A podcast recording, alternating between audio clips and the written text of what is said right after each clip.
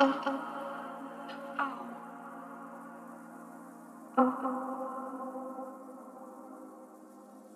for a while, it all made sense.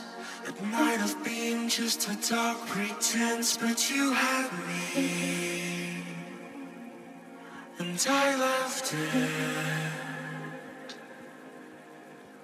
To be with you, to be the one to live a lie. It really got me all excited.